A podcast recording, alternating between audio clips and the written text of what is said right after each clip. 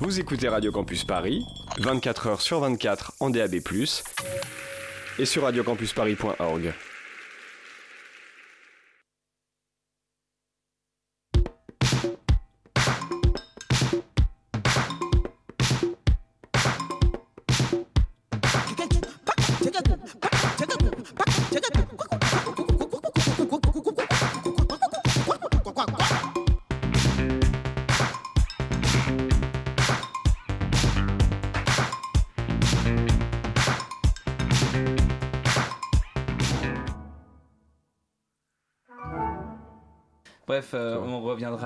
plus tard, je l'espère, justement. Elle ne cherche pas à, à, euh, suivre tout, elle fait son truc, c'est ça qui est intéressant. Tu arrives à un, à un- à un dîner et tu dis Ah, est-ce que tu connais Pekka Ku- Kuusisto et... Si t'arrives à le prononcer. c'est ça. Moi, la première qui va voir un concert de musique classique, je râle quand j'entends une gourde qui tombe en plein milieu ou un téléphone qui sonne. Mais, euh, mais voilà. Euh, bah oui, faut le dire. Atonalité Café, l'émission de la jeune création de musique contemporaine instrumentale de Radio Campus Paris. Un lundi sur deux, de 21h à 22h sur le 93.9.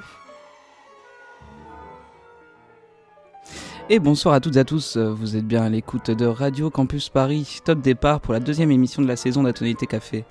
Petit rappel, comme d'habitude, Atonalité Ca- Café, c'est l'émission de Radio Campus Paris qui s'occupe de mettre en avant la jeune création de musique contemporaine, instrumentale ou électronique ou autre.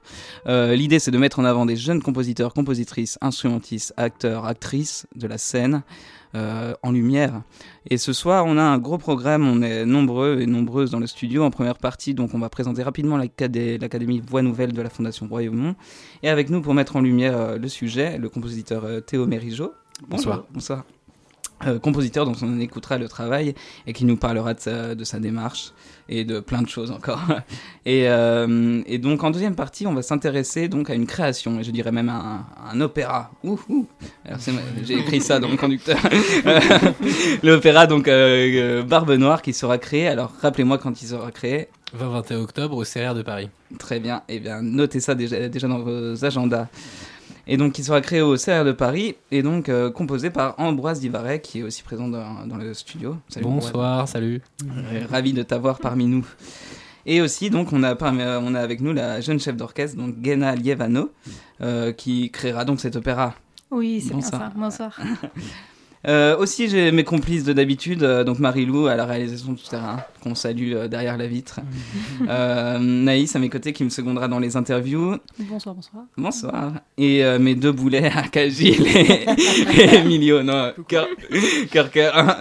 Euh, euh, Emilio, tu vas nous faire une chronique sur quoi tu, tu- Chronique sur le Grand Prix des lycéens de compositeurs. D'accord, eh ben, on, a- on attend ça avec impatience. Attendez, Euh, attendez. et donc Gilles qui nous fera sa chronique pub, euh, pub en fin d'émission, qu'il a merveilleusement bien préparé, je pense. Euh, donc, moi je propose qu'on ouvre le bal justement en écoutant de la musique, parce que c'est un peu de ça qu'on va parler quand même.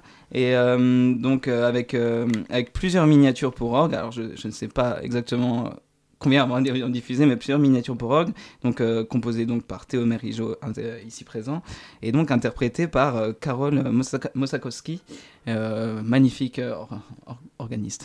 Donc on écoute ça tout de suite sur Radio Campus Paris 93.9.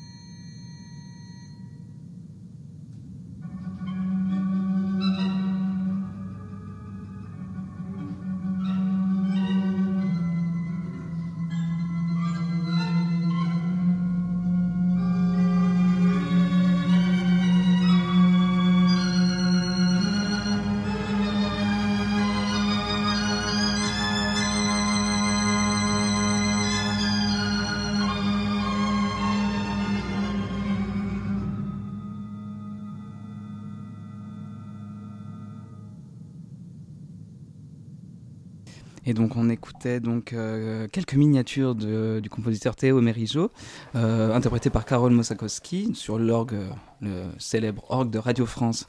Euh, bah, avant de, avant, de, avant de, de revenir justement à cette, euh, à cette académie et tout ça, déjà tu peux nous, nous en- on a par- partagé un peu hors micro, tu peux nous en dire un peu plus sur, ce, sur, sur ces miniatures justement, les conditions, comment ça s'est passé. Alors, c'était une, une commande de, à, à la Brévet, enfin, création Ouais. mondiale maintenant, pour Anne Montaron. Et donc, le projet, c'est toujours faire euh, cinq miniatures de deux minutes. D'accord. Et euh, moi, ça me, c'était assez, euh, ça me convenait bien parce que là, je sais pas si vous avez déjà composé pour eux, mais tu arrives devant ce mammouth avec tous ces boutons, avec des possibilités infinies. Et en fait, d'avoir ces, ces petites pastilles de deux minutes, c'est obligé. En fait, c'est presque une idée, quoi, deux minutes. Tu Oui, oui. Faut vraiment Bah, se centrer, quoi. C'est un format compliqué d'ailleurs qu'on avait déjà évoqué avec, euh, avec euh, Pedro Garcia Velasquez, qu'a- qu'a- qui avait composé pour La Brevet aussi, enfin création mondiale. Et, euh, mais en tout cas, moi, euh, en tout cas, c'est assez étonnant ce que tu arrives à faire avec, avec cet orgue. Et, euh, et justement, euh, bah, pour, pour en revenir, alors je vous incite à aller écouter ça, c'est- en écoute libre sur SoundCloud. Euh, vous, vous tapez Thé- Théo Merijo et euh, vous allez tom- tomber tout de suite dessus. Et euh, alors moi, dans ta musique, euh, avant, avant qu'on parle de ton parcours et tout ça, il y, a- il y a toujours quelque chose euh, un peu, enfin, où, où tu où t'amènes un côté joueur vraiment, tu essaies de jouer un peu avec euh, avec les instrumentismes, même même question écriture.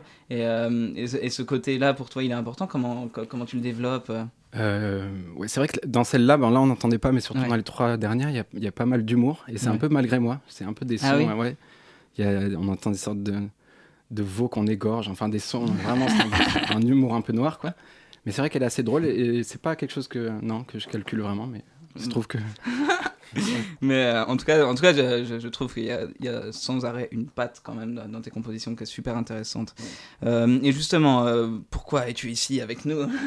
Euh, Justement parce qu'on a, on a eu l'occasion d'aller écouter une de tes pièces donc euh, à la- à l'abbaye de Royaumont, donc à l'académie Voix Nouvelle de la Fondation Royaumont. Donc c'est une sorte de résidence pour les jeunes compositeurs et compositrices qui leur permet d'écrire des pièces pour ensemble, qui sera donc créée à la Fondation. Et le tout dans, dans, le cadre magnifique euh, de l'abbaye euh, de Royaumont. Alors, euh, c'est pas très loin de Paris, une, heure, une heure en transport, euh, dont euh, 30 minutes à pied.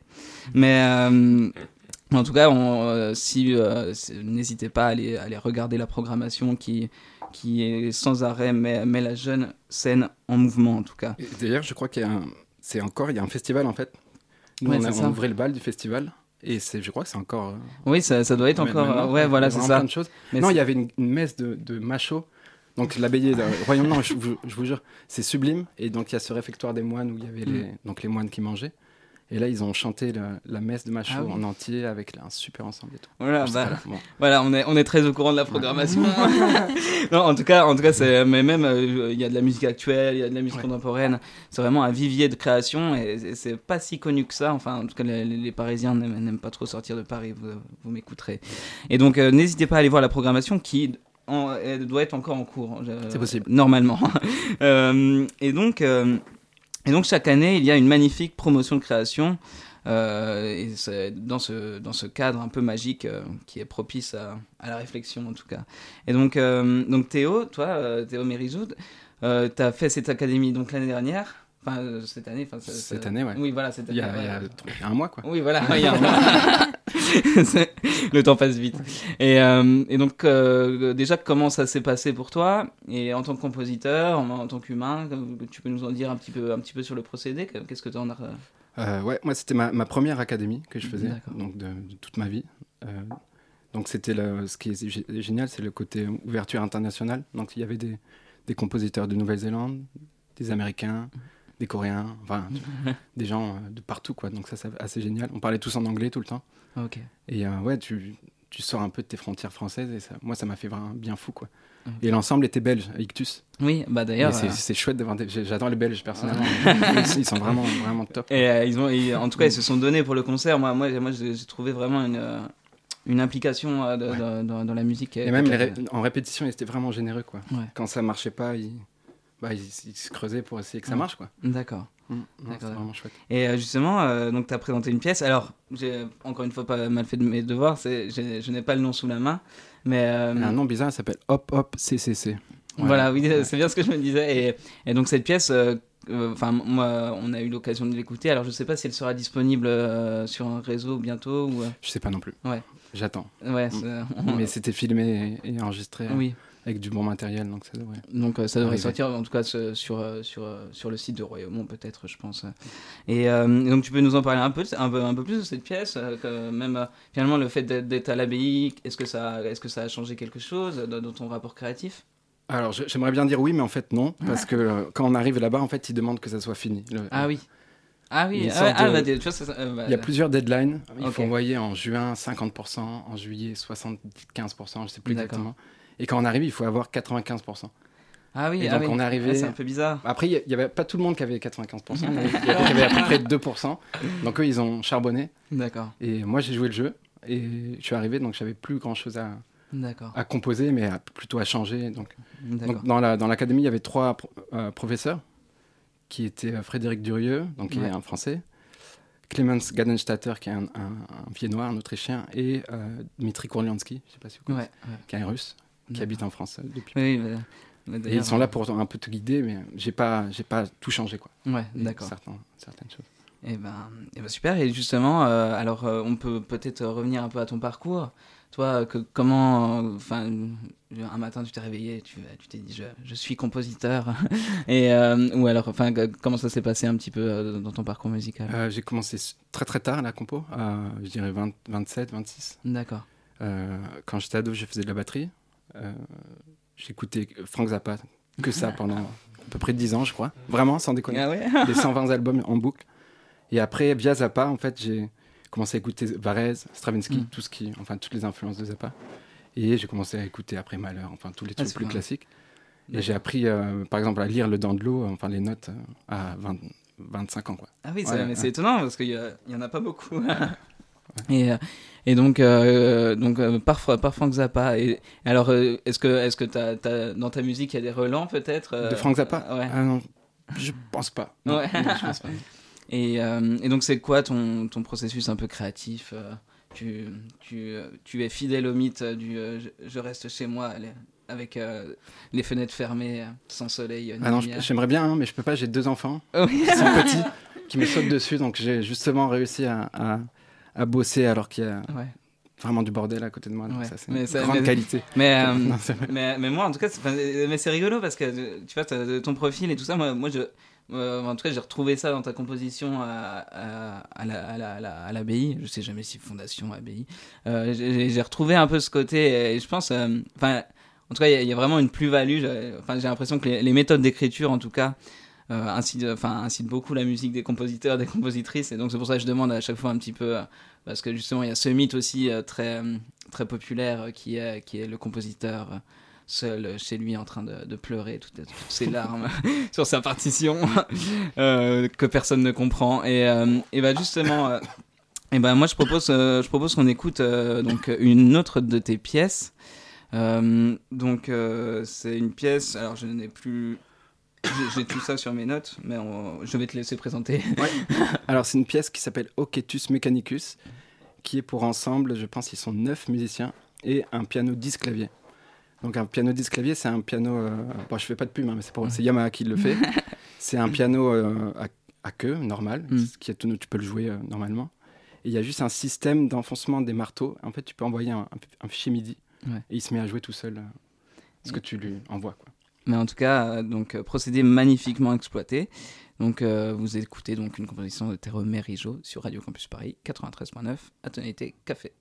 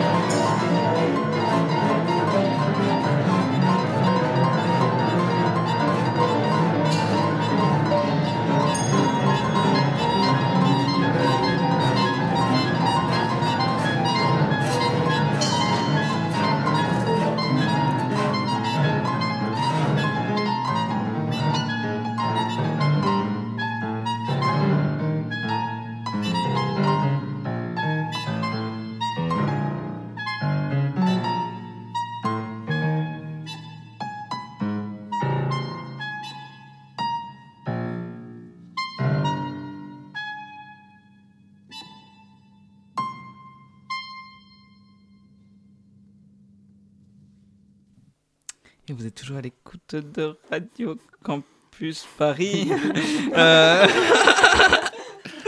euh, donc on écoutait euh, Oketus Mechanicus de Théo Merijo, euh, créé par l'ensemble intercontemporain. Donc tu peux nous en parler un petit peu de cette pièce Parce que là tout le monde, a, tout le monde est resté à- assis. On était déjà assis, mais c'est pas grave. Tu peux nous en parler un peu plus Ouais, hein? oui, alors, ouais, donc c'est un travail autour de cet instrument, le disque clavier, donc qui est un. Je, je- je- je l'ai dit tout à l'heure. ouais, ouais. Ok. Euh, donc ce piano mécanique. Et en fait, c'est pas la première pièce que je faisais avec. J'ai fait un solo électronique avec piano mécanique, un trio piano mécanique, flûte et Ah oui. accordéon. Ah oui, tu connais Et, le sujet. ouais, je connais, ouais, et là, le piano avec l'ensemble. D'accord. Et en fait, ce que je cherchais, c'est marrant, ce, ce piano, donc c'est une grosse machine de guerre, tu peux Ouais. faire jouer tous les rythmes que tu veux, mais tu peux aussi aller un peu euh, dans ces zones d'inconfort. Et par exemple, si tu baisses, euh, ils appellent ça vélocité en midi, Mm, oui. la, la- la- la nuance, la dynamique, Ouais, voilà. tout d'un coup, il sait plus trop jouer les trucs. Ah oui. donc si tu lui demandes de jouer des doubles croches, il va des, des- des Ah rythmes oui. un peu un peu étranges. Et il y a peut-être pas trop dans cette pièce, mais dans les pièces d'avant, j'ai beaucoup exploité ça où la machine, elle n'y arrive plus. Quoi. Toi, tu la regardes galérer et tu es Ouais. content parce que quand même, une machine, ça peut pas tout faire. et, euh, et donc, oui, cette pièce, ce qui est assez confortable, c'est que donc c'est du midi, on peut tester des choses. On n'a pas besoin d'in- d'inviter son Mm. pote pianiste pour Oui. essayer les choses. Donc j'ai eu beaucoup de temps en, studio avec. euh, on a la chance, on avait la chance au CNSM d'avoir euh, cet instrument dans la salle de, de compo. Ah oui. D'ailleurs, il s'est fait euh, massacrer euh, avec des préparations, tout ça. À un moment, on a failli nous le reprendre. Ah oui. Donc ouais, j'ai bossé dessus euh, longtemps. Tu et après, c'était qu'est-ce qu'on, comment l'intégrer avec avec Ouais. tous les gens, avec des gens qui ont des oreilles, quoi. Parce Ouais, que le disque clavier n'a pas d'oreille, donc lui, il part comme un. Mm. C'est ça qui est, qui est très, qui est très compliqué, même dans toutes les musiques mixtes finalement. Alors, musique mixte pour les auditeurs, les auditrices, c'est euh, des musiques euh, instrumentales et avec euh, de l'électronique. Donc, ça peut être, euh, ça peut être euh, très bien des procédés de, de, de temps réel. Donc, par exemple, reprendre un instrument en temps réel et le modifier en temps réel. Ou alors, bah, justement. mettre des robots ou des choses comme ça. Et, et oui, c'est une des grosses problématiques de la musique du 21e siècle, finalement, c'est de, c'est d'arriver à créer quelque chose euh, ensemble, avec le vivant et le non-vivant, Mm. quoi.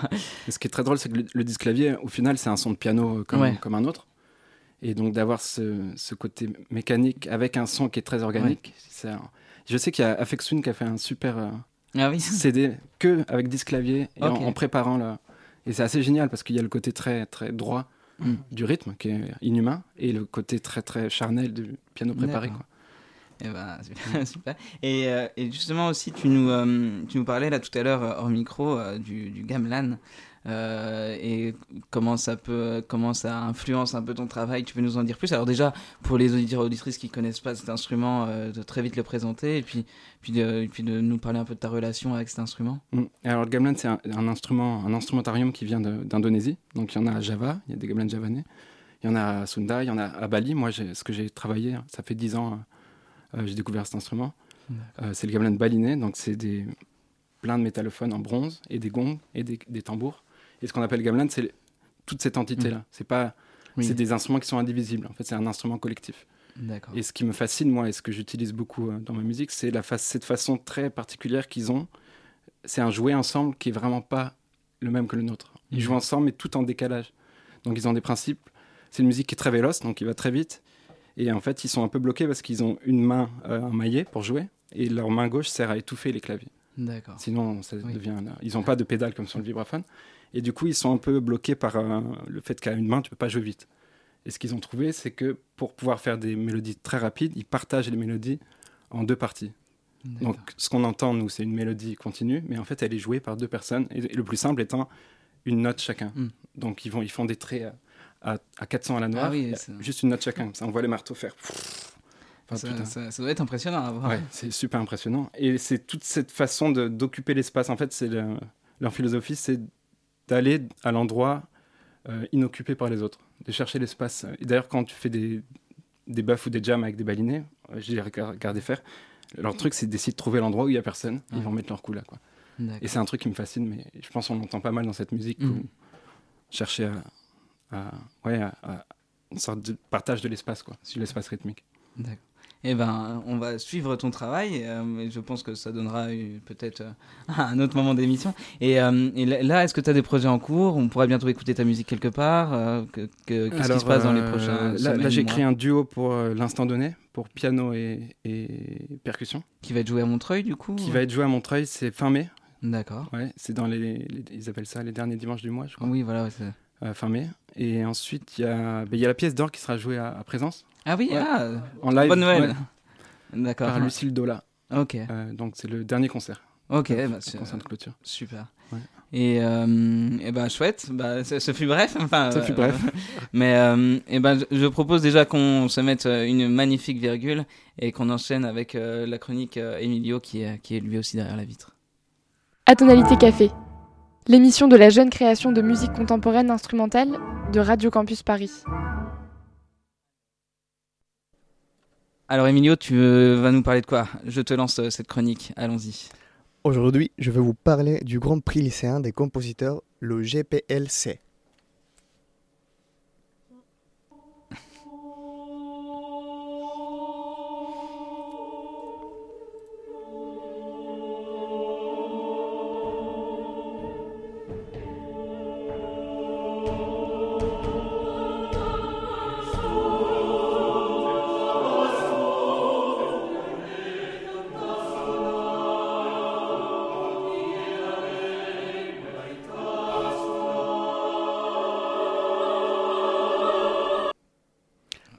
Contre l'oubli de Thierry Machuel, pour chœur de chambre a cappella. Cette œuvre a gagné le GPLC en 2011 et plus récemment le tirage au sort pour être écouté lors de cette magnifique chronique. Un prix fait un peu sur le modèle du concours des lycéens, vous voyez le prix littéraire, qui a pour objectif d'initier collégiens et lycéens à la musique contemporaine. Fondé en 2000, il participe à la diffusion de ce répertoire, souvent considéré comme difficile d'accès au milieu scolaire. Il invite les compositeuristes d'engager une réflexion sur l'art et la création. Le prix se compose de trois distinctions. Le grand prix lycéen des compositeurs, le prix des collégiens, ainsi que le prix des professeurs.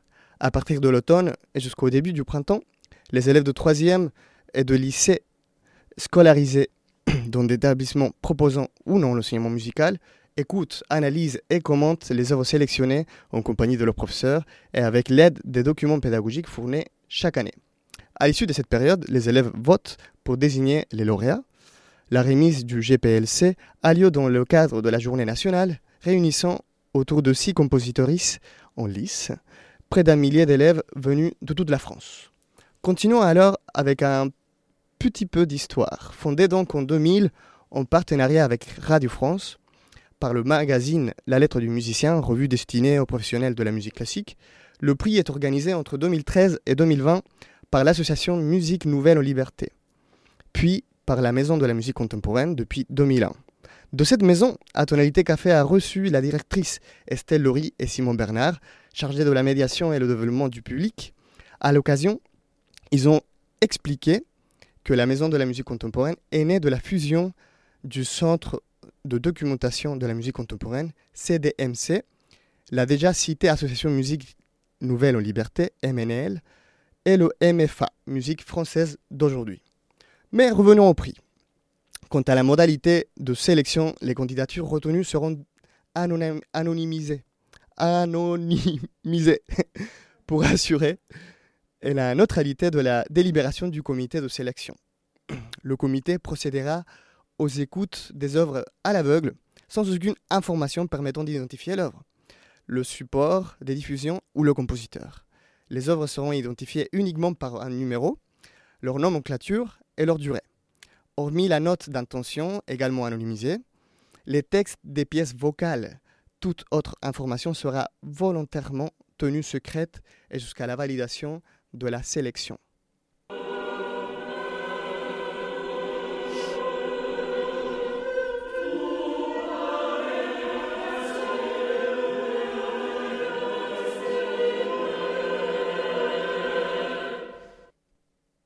Swan, un ami breton, m'a raconté son expérience avec le GPLC lorsqu'il était lycéen, dans ces mots. Notre prof avait organisé un voyage scolaire à Paris Et c'est dans ce cadre qu'on a voté pour le GPLC. Je crois que ça se passait au Studio 104. Il nous avait fait écouter toutes les œuvres en cours et je crois que quelques compositeurs sont venus en classe. Je me rappelle qu'un copain qui avait un an de plus et qui avait voté l'année précédente nous, a fait, nous avait dit qu'il fallait aller au-delà de nos préférences et essayer de comprendre vraiment la démarche de chaque compositeur, que ça nous ferait beaucoup plus apprécier la musique, notamment atonale. Mais passons aux, choses euh, sérieuses maintenant. Le prix. Alors, d'abord, le prix lycéen. Là, le compositeur, compositrice, qui réunit la majorité des suffrages des lycéens, remporte un prix d'une valeur de 4500 euros, assorti d'une commande pour orchestre 5500 euros qui sera créé lors de l'édition suivante.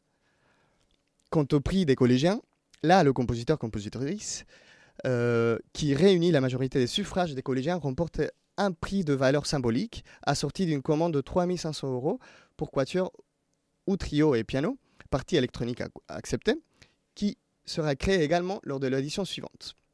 Une fois le lauréat du Grand Prix lycéen des compositeurs et du prix des collégiens, les compositeurs devront écrire une œuvre originale pour la, euh, dont la nomenclature sera arrêtée conjointement avec la Maison de la musique contemporaine, et pour le prix des collégiens, en partenariat avec Pro Quartet, Centre musique de chambre euh, européenne. Ils devront également participer à la journée nationale de l'édition suivante, ainsi qu'en représentation de son œuvre, participer à une ou plusieurs actions médiatiques.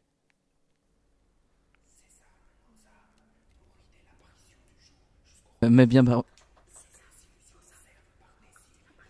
Euh, non.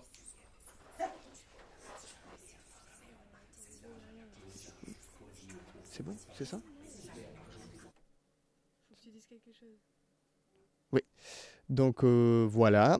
Maintenant, quelques chiffres sur l'édition 2023. 137 établissements, dont 4 44 collégiens, 93 lycéens, au total 5332 élèves. Ça fait pas mal d'oreilles toutes fraîches pour la musique contemporaine. Merci d'avoir écouté. Je vous invite à nous retrouver dans les prochaines chroniques où l'on abordera chacune des, chacun des candidats au GPLC de cette année. Un candidat, une chronique. À bientôt. Et merci Emilio. Ce fut pas bref, mais euh, c'était chouette, bravo.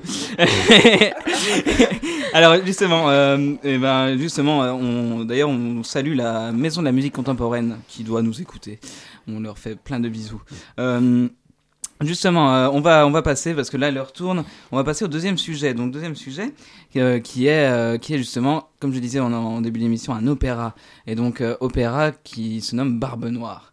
je propose qu'on écoute ces 2 minutes 56 de de cet extrait de répétition finalement. Oui, il n'y a, pas tous les instruments, mais c'est un extrait de répétition pour donner une idée. Voilà, mais faisons-nous une idée tout de suite sur Radio Campus Paris.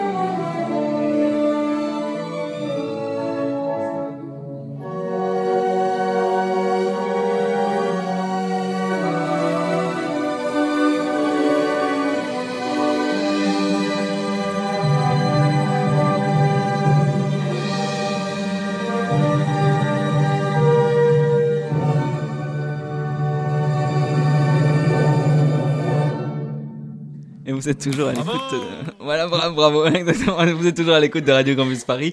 Donc, on écoutait un extrait de, de l'opéra Barbe Noire, donc composé par Ambroise Divaret, qui est présent euh, ici, et dirigé Bonjour. par euh, Géna Bonjour. Lievano. Bonsoir. Rebonsoir. Euh, et euh, finalement, pouvez-nous, euh, on va, on va faire le tour du projet. Alors c'est, c'est le moment d'en parler. Donc déjà, euh, que déjà, on, peut décrire le projet avant de, avant de rentrer dans le compositionnel, on va dire. Co- comment est né ce, ce cet opéra? Vous êtes dit comme euh, Euh, en fait, j'ai regardé une vidéo YouTube et je me suis dit que la vie de Barbe Noire était très intéressante. Voilà, et mon but à moi, c'est de donner envie à des gens qui vont pas forcément à l'opéra d'y aller. De prendre des sujets de la culture euh, populaire, donc les pirates par exemple, de les mettre un petit peu avec euh, des alexandrins, euh, de la musique, une intrigue bien ficelée, Ouais. mi-historique, mi-romancée, et de faire une, une, une belle soupe avec tout ça qui donne envie d'aller voir une belle pièce à la fin. Ok. Et finalement, euh, tu l'as monté pour, euh, pour un projet d'études ou ça s'est passé comment euh non, moi j'ai fini mes études de chant, mais je suis encore en orchestration et en écriture au Conservatoire régional de Paris. D'accord. Mais j'avais envie de le monter, j'avais vraiment envie de le monter pour moi personnellement, et donc j'ai proposé au Conservatoire de faire ça en lien, en lien notamment avec les étudiants, pour proposer donc cette création. J'ai appelé Géna, euh, qui était en train de créer son orchestre, l'Anima Orchestra. J'ai fait, hé, ça te dirait de faire ça avec moi? Elle m'a dit, mais oui, carrément, c'est parti. Euh, je viens de C'est si simple. C'était littéralement comme ça. Ça s'est passé franchement en 5 minutes. Euh, J'y croyais pas, mais et voilà. Et donc là, on, on est en train de, de travailler à monter tout ça, de, euh, de mettre euh, sur scène des combats d'épée, une intrigue. Ça parle d'ego, ça parle d'amour, euh, ça parle aussi, bien sûr, euh, de la piraterie à cette époque, de, euh, de Ouais. politique. Il y a tout ça un peu qui s'entrechoque et qui essaye de de- d'être ouvert à tous. Euh, D'accord. voilà. Mais euh, justement, de- c'est- je- pour, le, pour les auditeurs et auditrices qui sont habitués de l'émission un petit peu, peut-être un peu étonnés euh, qu'on propose ce genre de programme. Mais, euh, mais et justement, je me tourne vers toi, euh, Géna. Euh, toi, du coup, tu as monté ton ensemble, euh, Oui. ton orchestre, et, euh, et, ça, et ça, ça se passe comment de monter un orchestre, par exemple, en, en 2022 Alors c'est très compliqué. Il faut vraiment le vouloir et c'est Ouais. c'est vraiment partie euh, d'un projet de vie en fait, de se rendre compte que nous en tant qu'étudiants fin d'études sup, on n'avait pas forcément la chance de jouer autant qu'on aimerait dans des Ouais. orchestres euh, professionnels finalement ou à but professionnalisant. Donc on a pris ça en main moi et un autre étudiant et euh, on a dit euh, bah on crée nos trucs, on fait les choses comme nous on les entend. On essaye de, de justement offrir un, un cadre professionnalisant dont le but est à terme de pouvoir rémunérer tous les, toutes les personnes qui vont jouer euh, avec nous. ouais. D'accord. Et toi, alors, à la direction, euh, c'est euh, comment, euh, c'est quoi d'être chef, euh, d'être chef d'orchestre? C'est quoi ton parcours? Que tu as Euh, commencé, moi, c'est venu assez que naturellement, tu as je commencé dirais. par le triangle Presque, non. Euh, je suis oboïste de formation. Euh, moi, je suis vénézuélienne, donc euh, j'ai fait euh, bah, toute ma mon éducation musicale euh, au Venezuela dans le système d'orchestre. Et euh, moi, c'est vraiment venu de, de me dire, euh, en fait, je vais être de l'autre côté de l'orchestre. C'est-à-dire, euh, je vais pas être avec les musiciens, je vais regarder Tu les veux- musiciens. Tu veux tourner le dos au public voilà, c'est ça, c'est plutôt ça. Et surtout de, de me dire que, enfin, je trouvais que j'avais quelque chose à apporter euh, de, de ce point de vue-là, plus qu'en tant qu'instrumentiste. Et ça s'est fait vraiment très naturellement pour moi. D'accord. Et justement, cet ensemble, finalement, c'est vos, amis, c'est vos euh, amis Alors, euh, étudiants? Comment ça s'est passé un petit peu? Parce que euh, on rencontre le cas dans, dans plusieurs CRR Mhm. en- en- autour de Paris, enfin en France, qui, qui justement se, se mobilisent ensemble pour, Oui. pour créer soit du répertoire, soit jouer du répertoire. Et donc, ça s'est passé comment? Tu as dit à ta- Ah, toi, viens, toi, viens. Bah, en Mhm. fait, euh, on a fait un tout premier essai euh, en juillet dernier. Moi, j'avais cette idée euh, dans, dans un coin de ma tête, et puis bah, toujours en fait. Et euh, pour mon récital de, de fin d'année euh, au conservatoire, je me suis dit, euh, je crée mon truc, euh, j'ai fait un premier essai. Et euh, on a fait un programme avec Kinastera, enfin plein de, de compositeurs euh, contemporains mais latino-américains. Et ça s'est super bien passé. euh, Et j'ai pu voir un petit peu les gens qui étaient vraiment partants pour euh, continuer avec nous. Et on se rend compte que euh, on est très nombreux à vouloir faire ça. Et même avec Ambroise, euh, les chanteurs, on se rend compte qu'il y a un vrai manque Mm. de, de projets comme ça très ambitieux où on n'est que des étudiants à être investis là-dedans. Donc c'est des gens de Pôle Sup, euh, de Ouais. CRR, etc. Bah, chouette. Justement, en projet ambitieux, il y a donc cet opéra Barbe Noire. Euh, et finalement, comment ça se passe ces répétitions? Parce que là, il faut, il faut le dire, le- l'extrait qu'on a qu'on a écouté, il manque la moitié de l'orchestre. Effectivement. mais mais, euh, quand, euh, comment ça s'est passé finalement, euh, toi en tant que compositeur euh, il y a eu un vrai travail avec l'orchestre, avec, euh, avec, avec Jenna aussi Ou, ou, ou alors, euh, il ou faut alors être t'as tout écrit Il euh, faut être honnête. Soyons Non, honnêtes. c'est c'est super compliqué euh, au niveau de l'organisation. Il y a beaucoup, beaucoup de choses à gérer. Et quand on commence, on n'a pas encore forcément tout le temps les moyens de d'avoir euh, des gens qui gèrent tout ce qu'il faut gérer dans une production. Mm, Donc, il faut gérer euh, les costumes, la mise en scène, la Donc musique. tu mets, tu, tu mets les mains dans le cambouis, comme on dit. Voilà, et puis il faut pas prendre la place de machin, ça fait des problèmes humains. Donc c'est en fait au-delà d'une aventure de, de création musicale, c'est une aventure aussi humaine. Et euh, c'est ça qui est intéressant, ça qui est difficile, mais aussi challengeant. Et il, faut, il faut fédérer, il faut fédérer autour euh, d'une histoire, autour d'un projet. Il faut que les 70 personnes qui sont là euh, tout ensemble, on leur dit, mais voilà, bon là, vous avez pas tout en main, mais... Ouais. Faut y croire et petit à petit on voit un petit peu le, le bébé qui sort et je, je pense que ouais il y a un truc de l'accouchement parce que c'est vraiment fatigant Ouais.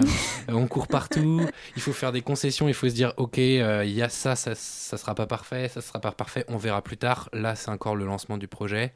Il faut ensuite euh, ramener les gens dans la salle pour qu'ils financent, qu'ils financent ensuite Ouais. l'opéra pour qu'il soit joué com- complètement entier, Peut-être, voilà.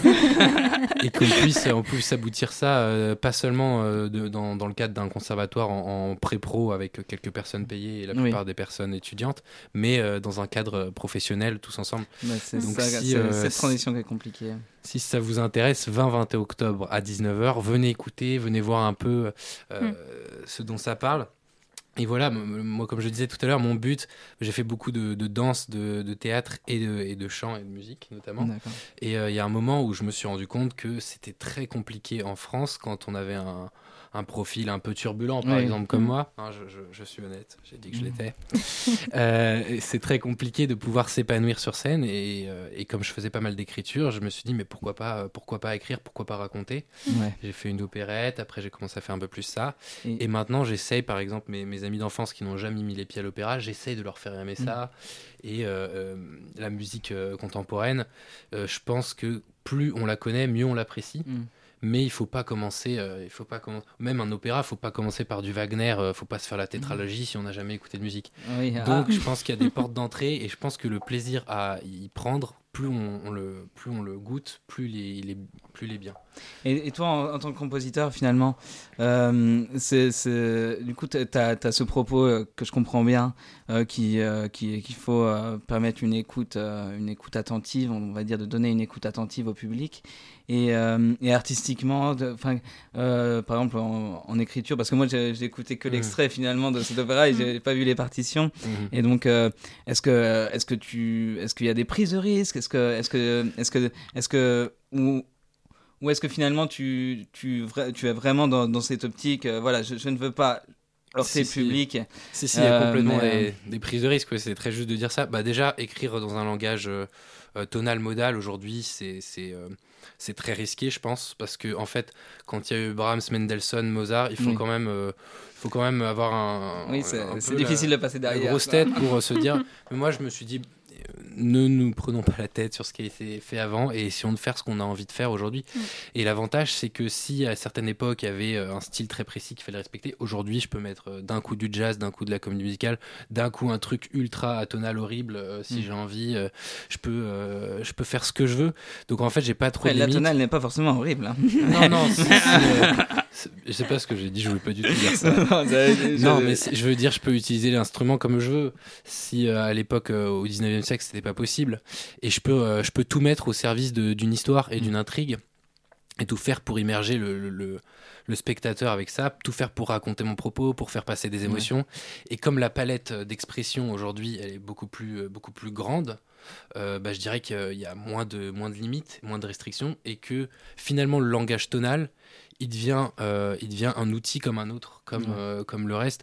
Donc euh, si à un moment je veux faire un, un Mm. truc qui se répète en boucle, un peu dodécaphonique, ou, ou je sais pas, je peux me permettre de faire Ouais. ça. Mm. Donc Ouais, ça sert mon intrigue, et c'est d'autant plus intéressant que bah, du coup, j'ai j'ai pas de limite parce que Ouais. c'est quand même une belle époque. Et je me tourne, euh, je me tourne euh, vers toi, Géna. Finalement, euh, faire de la création en tant que chef d'orchestre, en tant que, en tant qu'étudiante aussi, mais enfin futur futur professionnel. Faire de la création, ça se passe comment? Ça- Toi, ça t'a fait peur? T'en avais déjà fait avant? Enfin, je suppose que dans ton cursus, t'en t'en avais déjà fait. J'en ai fait en tant qu'instrumentiste, jamais en tant que chef. Et j'avoue que je fais vraiment confiance de façon un, peu aveugle à Ambroise, parce que j'avais déjà entendu son opérette et je connaissais un peu son langage et ça me correspondait très bien, donc ça m'a moins fait un peu peur, on va Oui, dire. elle, était folle hein, parce que je lui ai même pas envoyé une partition. Elle m'a dit Allez. Oui, oui, mais merci après. d'être venu à, à l'opérette. C'était cool. Vraiment, cette opérette aura servi à quelque chose. non, mais je pense que euh, en tant que chef, c'est d'autant plus intéressant, je trouve, parce Ouais. qu'il y a vraiment une communication avec le compositeur, euh, essayer des choses, euh, essayer, euh, bah, justement, moi, pouvoir rendre vivant ce que lui, il a Mm. imaginé. Je trouve que c'est super fort et, et justement, voir que ça marche, la collaboration, pour moi, c'est quelque chose qui nous manque beaucoup en tant que chef, parce que souvent, on joue des gens, soit qui sont morts, soit qui sont pas là. Mm. Euh, là, pouvoir avoir le compositeur dire, je pense que ça, ça serait mieux comme ça, pourquoi on n'essaye pas comme ça, c'est des choses que, qui, on s'apporte beaucoup mutuellement, je pense. Ouais, je comprends. Et avec les instrumentistes, finalement, comment c'est reçu aussi euh, euh, parce que hum, peut-être euh, des instrumentistes des fois sont plus à l'aise sur le répertoire. Et donc là, d'un seul coup, justement, euh, justement si, d'un seul coup c'est de la création, on ne sait pas trop où on Mhm. va. Et je pense que ça, ça doit être assez, assez compliqué finalement de, de, de pousser tous les instrumentistes et le compositeur, parce que c'est toi qui, c'est toi la montgolfière finalement. Ouais, ouais. Euh, et, et, euh, je vais pas dire que tous les autres sont des poids, mais c'est toi la montgolfière et, et qui, et qui, qui fait, qui fait s'envoler la chose. Et donc, Mm. co- comment tu le prends ce rôle un peu? Enfin, Toi, t'es à l'aise avec tout ça? Bah moi, euh, parfois, je découvre les partitions en même temps que les musiciens. Ouais. Je sais pas si elle Merci, Ambroise. non, mais je pense que c'est d'autant plus intéressant, en fait, de, de justement construire quelque chose qui part de rien Mm. vers euh, quelque chose qui va devenir, bah, comme Ambroise a dit, un, un bébé qui va naître, euh, quelque chose qui va devenir vivant d'un coup, parce Mm. que pour l'instant, on n'a pas de référentiel, on peut pas écouter les enregistrements, on peut pas trop se faire Ouais. des idées. Donc c'est vraiment quelque chose qu'on construit ensemble. Et je trouve que ça, c'est vraiment quelque chose qui apporte beaucoup au, au projet. Très bien. Eh ben, je ne peux qu'inciter euh, tout le monde à aller voir, euh, aller voir cet opéra, donc, euh, qui est 20-21 octobre à 19h au Conservatoire régional de Paris, dont l'auditorium c'est gratuit. Venez. Venez, venez, venez, venez. Et, euh, et, euh, et donc, euh, avant de conclure cette émission, euh, on a notre Gilles international. Euh, tu vas nous, c'est- ton instant de gloire et, et ton instant de pub. Ah super on va, on va parler de quelque chose de super. Mais d'abord, on va lancer le super générique. Générique Professor Bad Trip, Lesson 1. C'est la pub La pub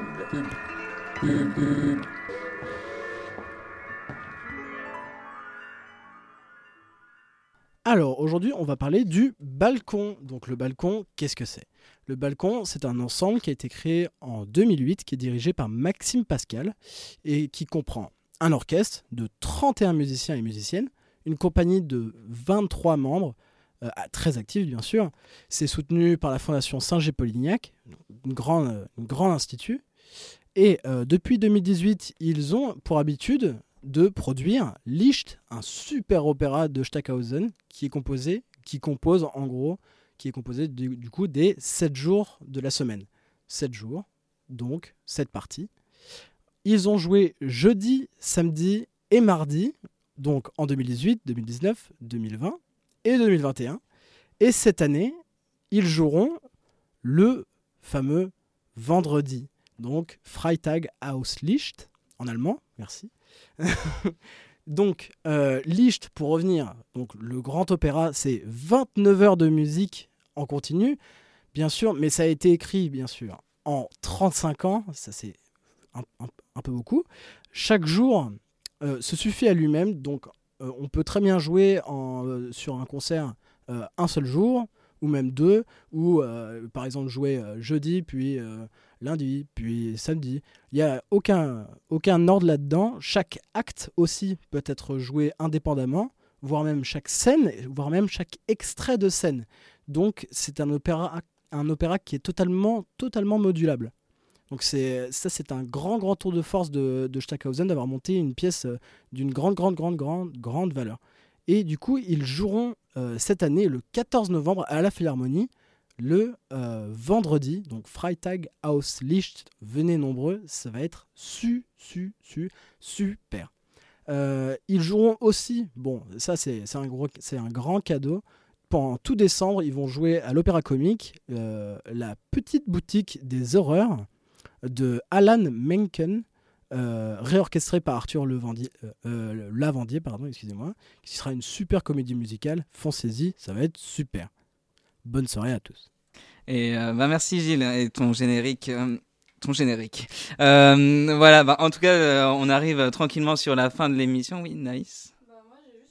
question pour tous les trois, du coup. Euh, je me dis, en fait, euh, en tant que, euh, tant que compositeur et en tant que chef, euh, qu'est-ce que ça vous fait de voir euh, vos projets se réaliser euh, Parce que nous, en tant que musiciens, en général, on est derrière et on fait ce qu'on nous demande, mais vous, euh, vous êtes en général euh, ceux qui, qui créent un peu les, les pièces, bah, voilà, qui, qui, font, qui conduisent un peu le tout.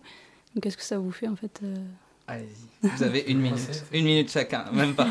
Il y a pas mal de- de- d'anxiété quand même, donc c'est c'est pas toujours un gros plaisir. Et quand ça marche bien, t'es très content. Et quand ça marche pas, c'est vraiment terrible parce que t'as passé tellement de temps et que c'est. Ouais. Donc voilà, il y a, il y a un peu de tout.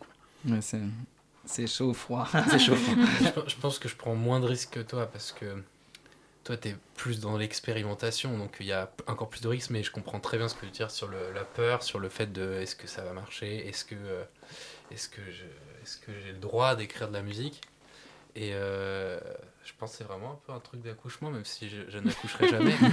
non, c'est éprouvant, c'est, c'est crevant, mais en fait, la- c'est un bonheur euh, profond, je pense, c'est quelque chose qui nous, qui nous Mm. remplit. Moi, ça me remplit. Oui, moi je pense qu'une fois qu'on arrive au bout et que tous les efforts ont payé et qu'on est le jour du concert et qu'on sort de là, on voit que ça, ça t'est bien reçu, que les musiciens sont contents, bah c'est bon. voilà, et ben, hum, et ben, je, et ben, je, je- ce, sera les mots de la fin. Euh, pour conclure euh, rapidement, euh, je vous incite du coup à aller voir le, le travail du compositeur donc Théo Merijo. Euh, et, euh, et finalement, euh, donc sur son SoundCloud, on va retrouver aussi une de ses compositions au festival Présence de Radio France. pour le dernier concert du festival Présence, voilà. Et puis dans tous les cas, d'aller suivre son travail sur les réseaux, sur sur plein de choses différentes. Allez voir cet opéra donc le 22-23, c'est ça? 20-21 à, à 19h au CRR de Paris. Je suis désolé. Oh, et euh, euh, je vous remercie. Donc, euh, je remercie merci à toi, Ambroise, Divaret, et merci à toi, Génal Yevano. Je fais vite et surtout restez curieux, écoutez des choses bizarres, d'autres moins bizarres. Et merci à Marilou, à Emilio, à Gilles qui sont mes acolytes de toujours et à Naïs bien entendu. Désolé, Je- j'essaie de faire vite. Et restez bien branchés à Radio Campus Paris.